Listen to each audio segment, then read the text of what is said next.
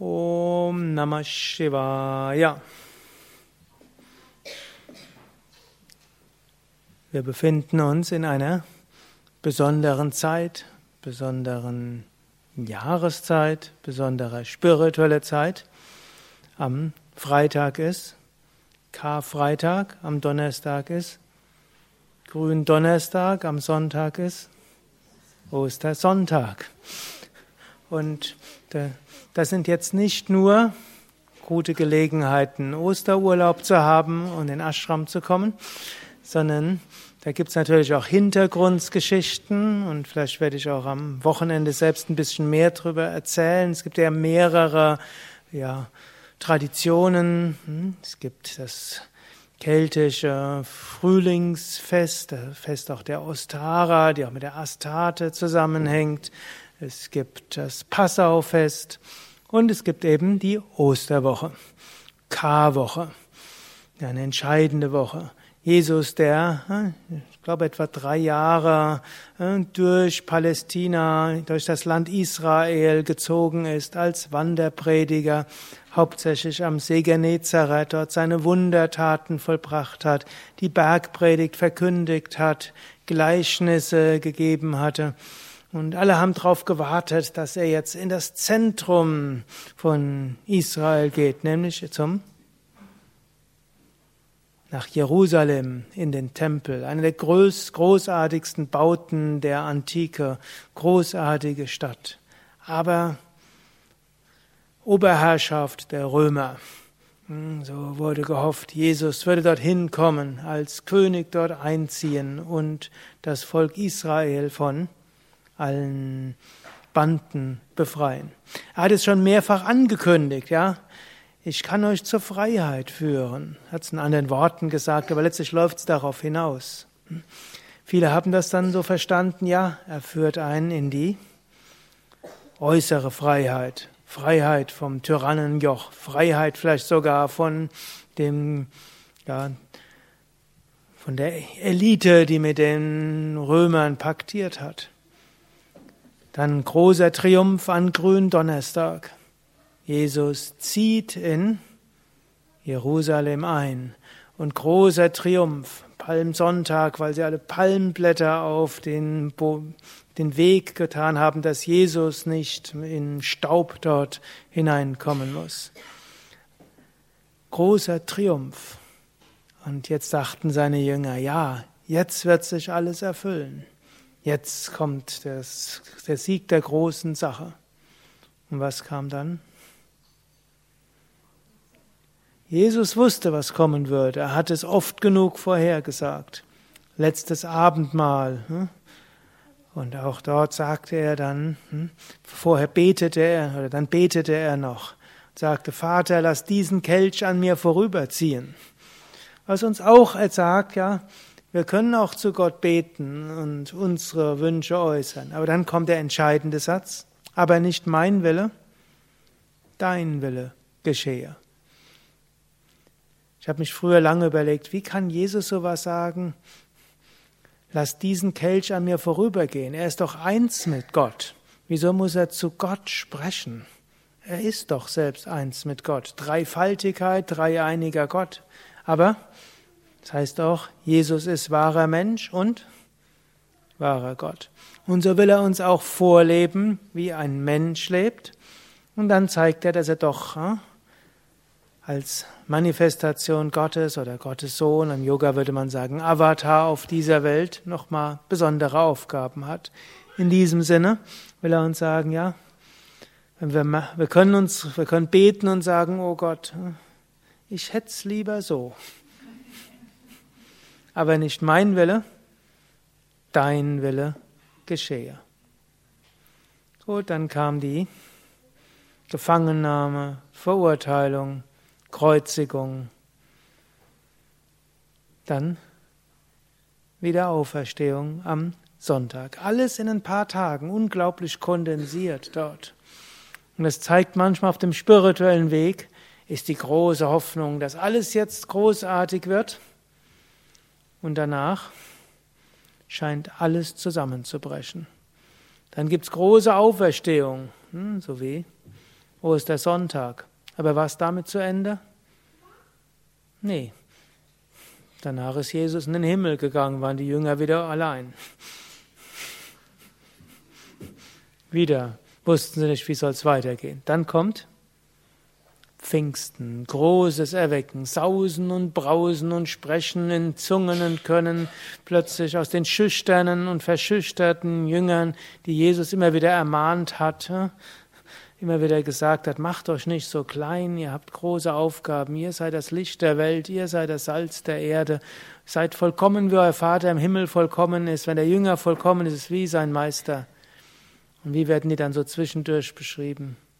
Ziemlich kleinmütig.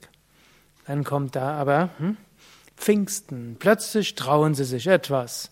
Plötzlich ja, können sie sprechen, plötzlich haben sie Charisma, plötzlich können sie unterrichten, sie können heilen und alles, predigen. Ist es damit zu Ende? Wäre doch schön, oder? Und danach sind so unterschiedlicher Meinung. Wie soll so eine Gemeinde geführt werden? Jetzt werden es ja plötzlich mehr. Und dann haben sie diese Probleme. Dann die Jünger Jesu, die waren plötzlich damit beschäftigt, das Brot zu verteilen und dafür zu sorgen, dass die, die dachten, sie hatten zu wenig Brot, dass die mehr kriegen. Und das war ja noch dazu was, ne? mindestens ansatzweise eine kommunistische Gemeinschaft, also eine Ashram-Gemeinschaft. Die haben alles in einen Topf geworfen und haben sich dann, gegen, haben sich dann gegenseitig unterstützt. Klingt gut. Aber die Apostelgeschichte erzählt, so einfach war es nicht. Also mussten sie lernen, das Ganze zu organisieren. Und dann gab es unterschiedliche Meinungen und dann mussten sie sich treffen. Und dann sind sie in unterschiedliche Städte gegangen und so weiter. Hm. Also, wie das richtige Leben. Und wenn man das Ganze so liest, dann hat man eine realistische Einstellung, wie der spirituelle Weg ist. Zwischendurch erfahren wir die Gegenwart Gottes. Zwischendurch spüren wir tief im Herzen diese Freude. Da spüren wir, ja, tief in mir, da ist das Göttliche. Oder wir spüren, ja, wenn es noch ein bisschen weitergeht, dann habe ich die Erleuchtung. Und wenn ich dann noch ein bisschen mehr Kraft habe und Inspiration, dann werde ich mein ganzes Leben so machen, dass alles dauerhaft toll ist. Die, die länger auf dem Weg sind, haben solche Sachen vermutlich schon mal erfahren. Und das sind großartige Erfahrungen. Man soll dankbar sein, wenn sie kommen. Aber dann kommt wieder etwas anderes. Selbst bei den Jüngern von Jesus. Ich könnte sogar sagen, selbst bei Jesus selbst. Er lebt es uns vor als lila. Hm, so wie Krishna sagt, denn Großer muss auch Beispiel sein für die anderen. Der kann nicht einfach nur so leben, sondern immer als Beispiel. So hat es auch Jesus gelebt. Und dann ist man ganz verzweifelt wie Jesu Kreuzigung. Es scheint so, Gott ist ganz weg. Tot. Gott ist tot. Und dann wiederum erwacht er. Und wir spüren und fühlen ihn denn so glücklich. Und so weiter. So geht es immer weiter. Im Lauf der Zeit, wenn man das ein paar Mal mitgemacht hat, dann hat man Vertrauen denn man hat es erfahren. Und selbst in den Phasen, wo aus irgendwelchen Gründen wir eine andere Erfahrung machen sollen, haben wir das Vertrauen, ja, Gott ist da. Die Tiefe meines Wesens, Tiefe von allem, überall und wird auch wieder erfahrbar sein. Wichtig ist aber auch, dass wir dann nicht hm, irgendwo uns zu sehr dämpfen. Hm. Davor hat auch Jesus an mehreren Stellen hm, gewarnt. Also jetzt nicht irgendwo sagen, okay, ich werde jetzt nicht zu sehr in die Euphorie gehen und ich werde nicht zu sehr abstürzen, sondern weiter bereit sein, ich lasse mich berühren davon. Wobei es da unterschiedliche gab. Es gab solche wie Maria Magdalena und andere, die waren diejenigen, die vollständig in dieser Euphorie und diesem Glücksgefühl waren. Es gibt ja auch einige äh, apokryphen Schriften, die sagten, dass die Maria Magdalena unter den Frühchristen mindestens manchen Teilen noch äh, als heiliger galt als alle äh, der zwölf Apostel. Dann gab es solche wie der, Heilige, wie der Apostel Thomas. Ne? Der hat eigentlich, ich könnte sagen, war irgendwie stumpfsinnig, er möge mir verzeihen, hat nichts gespürt. Kein Sausen und Brausen und kein Licht und sonst was. Ne? Der musste Jesus physisch spüren. Hm? So brauchen wir manchmal, gibt's manche, Menschen sind unterschiedlich und die Apostel sind ja alle gleich heilig. Das haben sie ja alle Apostel.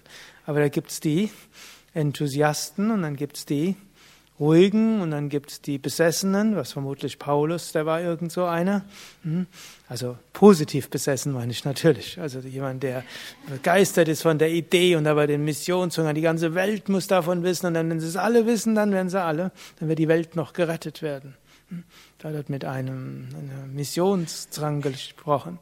Andere waren das nicht, die haben für sich praktiziert. Nicht von allen Aposteln gibt es dann diese großen Geschichten. Andere waren diese Organisatoren wie der Petrus. Und andere wollten es genau wissen, wie der Thomas.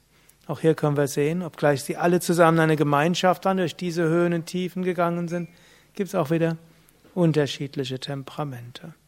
Und immer wieder gilt es, sich zu öffnen für die Erfahrungen Gottes, in sich, in anderen, überall, oder einfach plötzlich aus heiterem Himmel praktizieren, dann seine Aufgaben, seine Pflichten tun, zu tun, was zu tun ist, vertrauen, auch wenn es mal nicht so stark ist, es geht schon weiter, und dann sagen, nicht mein Wille, dein Wille geschehe.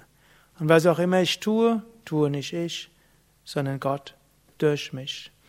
Und alles, was ich tue, will ich als Instrument machen und dir darbringen, o oh Gott.